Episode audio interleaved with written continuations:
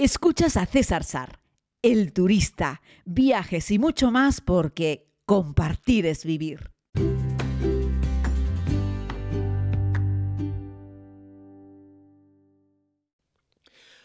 Saludos a todos y a todas, querida comunidad. Quiero hablarles hoy un poquitito sobre la Feria Internacional de Fitur, donde me encuentro, eh, para, bueno, visitar eh, stands de países, empresas que pues se dan cita en este, en este importante encuentro. Está la, hay como tres grandes ferias de turismo en el mundo, en Berlín, en Londres y en Madrid. Eh, evidentemente la de Madrid es la más importante para los españoles, aunque es una feria internacional y se dan cita a un montón de países. He estado algunas veces en Fitur, no soy habitual de todos los años desde hace muchos años, cierto es. Estuve en Fitur hace dos años, estuve en Fitur también eh, justo el mismo año de la pandemia eh, y bueno, estoy en Fitur de nuevo en esta ocasión. Como habrán escuchado por algunas entrevistas que estoy publicando, pues estoy aprovechando la posibilidad de conversar con expertos de, en algunos destinos, en algunos países, que me ha parecido interesante poder trasladarles y poder comentarlo. Eh, bueno, pues han escuchado que la calidad de audio posiblemente no sea la mejor de todas, porque en la feria hay un montón de ruido. ¿no? La feria de Madrid se desarrolla en, en IFEMA, y comprende la totalidad de los pabellones de IFEMA. Eh, si no me equivoco, son 10 pabellones y los 10 están completos.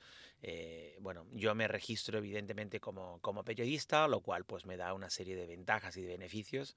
Bueno, una de ellas, empezando un poco por la parte más así como eh, de la trastienda es que la prensa tenemos una zona reservada donde nos dan café, jugos y a la hora de comer nos dan comida. Que esto parece una tontería porque hay muchas cosas y muchos pequeños sitios para comer dentro de la feria, pero todos esos sitios están masificados de gente y son carísimos y en general se come mal. ¿no? Así es que bueno, en ese caso pues eh, es, una ventaja ir acreditado como prensa para poder eh, disfrutar de esos beneficios. Cada pabellón es como una mega nave industrial, cada pabellón como su nombre indica, y está repleta pues de stands. ¿no?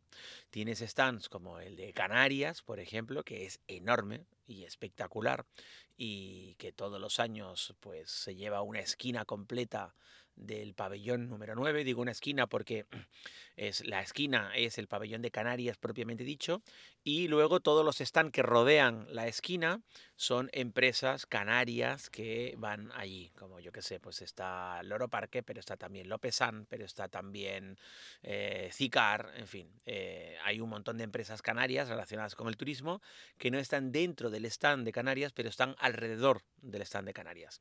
Luego hay países, por ejemplo, como, bueno, lo mismo pasa con España País, ¿no? España País tiene España, pero todas las comunidades tienen su propio stand, pero hay países como India que tienen el stand de India, pero luego aparte está Rajasthan, está Kerala, está Pradesh y tienen sus propios stands que a veces están dentro del propio pabellón en el que se encuentra el país y a veces incluso están en otro pabellón.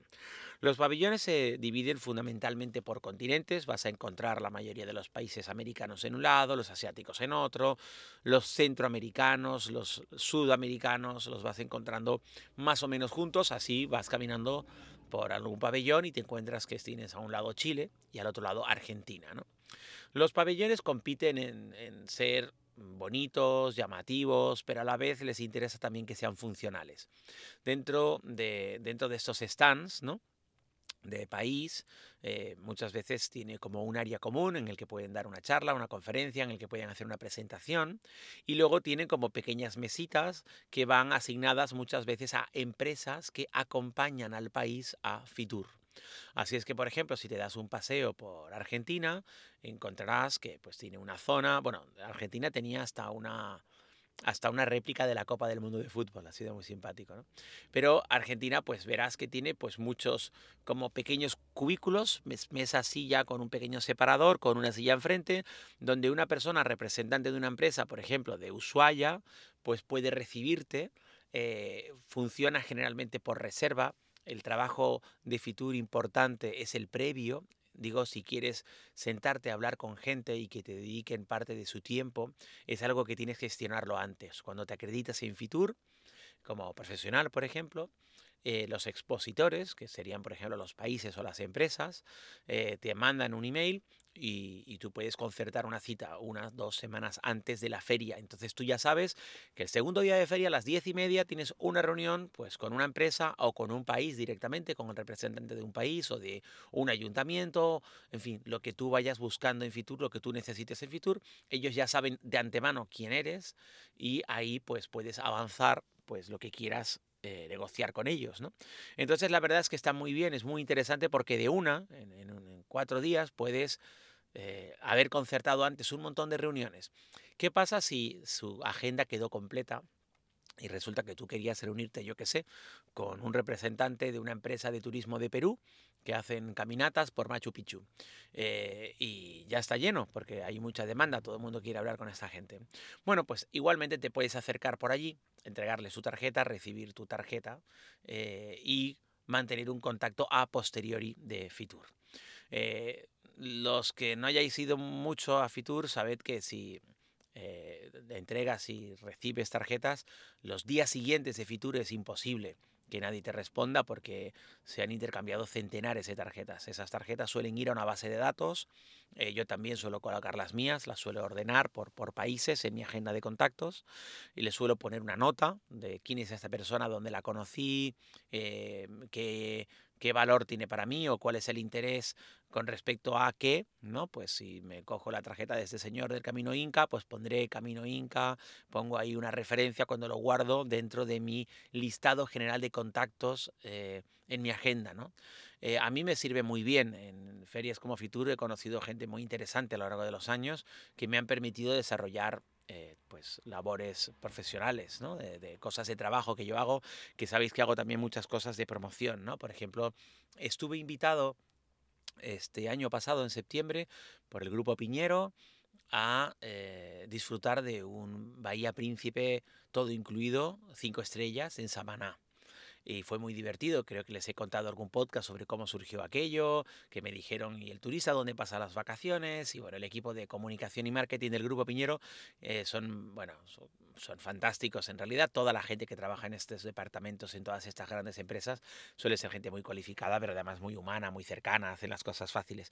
Y ahora en esta feria de Fitur he podido ponerles cara, es decir, he podido visitar su stand, saludarles, si bien es cierto que no había concertado una entrevista con ellos, aunque sí es cierto he asistido a la presentación de su nuevo hotel de Cayo Levantado, del que podremos hablar más adelante en los próximos meses, y que bueno, es un hotelazo cinco estrellas, gran lujo, espectacular, ¿no? Bueno, pues pasar por el stand del grupo Piñero, que tenía stand propio, a la hora de la presentación me permitió encontrarlos. Pero es que un par de días antes, en esa presentación que hicieron en ese cóctel de bienvenida que dio la Organización Mundial del Turismo en colaboración con el Ministerio de Turismo, donde estaba el señor Surab, el secretario general de la Organización Mundial de Turismo, y estaba también Reyes Maroto, la ministra de Turismo de España, un cóctel en el Museo del Prado, la verdad es que muy bonito, eh, muy, muy fantástico. Había mucha gente, pero no tanta si lo comparas con toda la gente que va a Fitur, ¿vale? Lo digo porque habrían como 200 personas, 250, 300 personas en ese cóctel. Sin embargo, en Fitur van, no sé, un par de decenas de miles. Es espectacular cuando caminas por la feria de Fitur en, en, los días profesionales. Yo no digo los días en los que puede entrar luego el público general, que es el fin de semana. En los días en los que solo estamos aquí profesionales, es, son unos días en los que ya hay miles de personas. Es espectacular. Y en los que, bueno, yo por ejemplo no paro ni un minuto. De hecho, he querido tomarme un café con un par de personas de Canarias y no me ha dado la vida, no he tenido tiempo, porque he tenido muchas reuniones de aquí para allá, y unas personas, yo que sé, Eugeni, eh, África, eh, pabellón 2, si no me equivoco, ¿no? Canarias, pabellón 9, un montón de cosas en pabellón 9, pero cosas en la zona de prensa con empresas, pabellón 10, luego cosas de América, pabellón 4, y entonces para ir del pabellón 9 al pabellón 2 hay que caminar pues si vas normal, 10 minutos. Eh, si vas corriendo, un poco menos. De hecho, fíjense que es una tira larga, como un gran pasillo largo, y en ambos lados están los pabellones, están esas naves industriales. Bueno, en ese pasillo largo, en exterior, hay cintas mecánicas para transportar a la gente, para que os podáis hacer una idea de lo grande que es ese recinto del IFEMA, si no habéis estado nunca, donde se celebra FITUR. También puedes recorrerlo los pabellones están a un lado los pares, a otro lado los impares y puedes recorrerlos por dentro. Hay como unas grandes puertas que conectan un pabellón con otro. De hecho, a veces puedes entrar por un pabellón y empezar a caminar y has pasado de un pabellón a otro, a veces sin darte cuenta. No lo suelo caminar por dentro porque hay tanta gente dentro que se hace imposible andarlo y prefiero salir que además en esta época del año se pasa un poco de frío, dejo la ropa en el guardarropa y camino, camino rápido por el exterior, por ese pasillo, ¿no? Eh, bueno, que aunque haga frío voy con el suéter y como vas caminando rápido, pues entras en calor.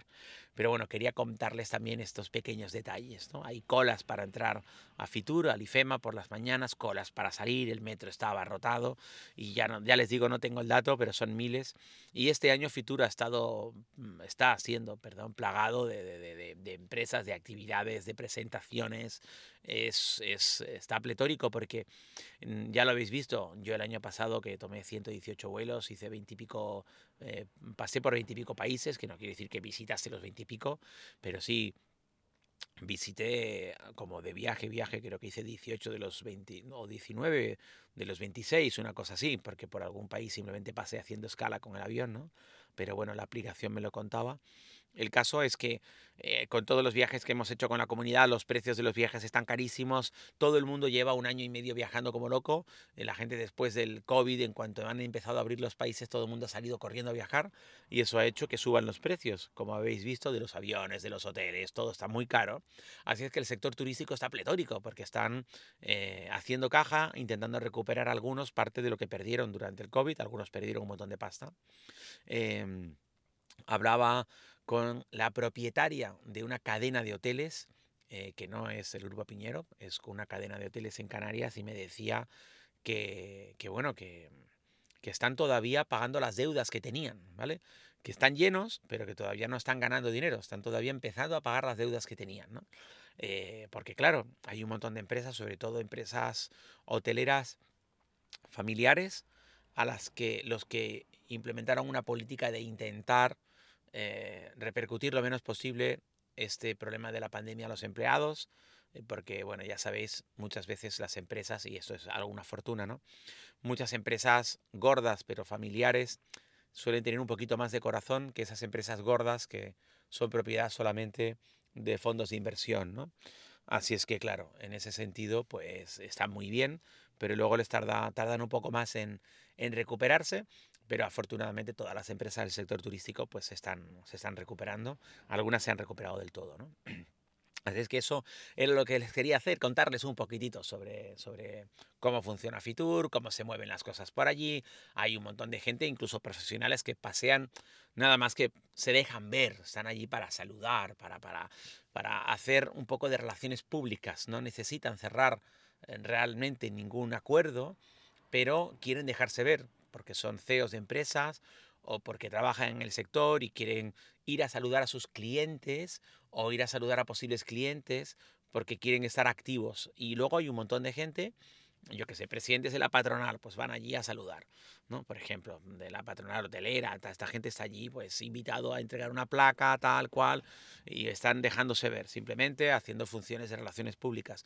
Y luego sí hay un montón de gente que van a generar, yo qué sé, trabajos, alianzas, eh, pues yo qué sé, estaba la gente del grupo Innovaris, que hacen unos desarrollos de software tecnológicos para empresas turísticas que son brutales y tienen una agenda espectacular y están todo el día recibiendo empresas que les piden información.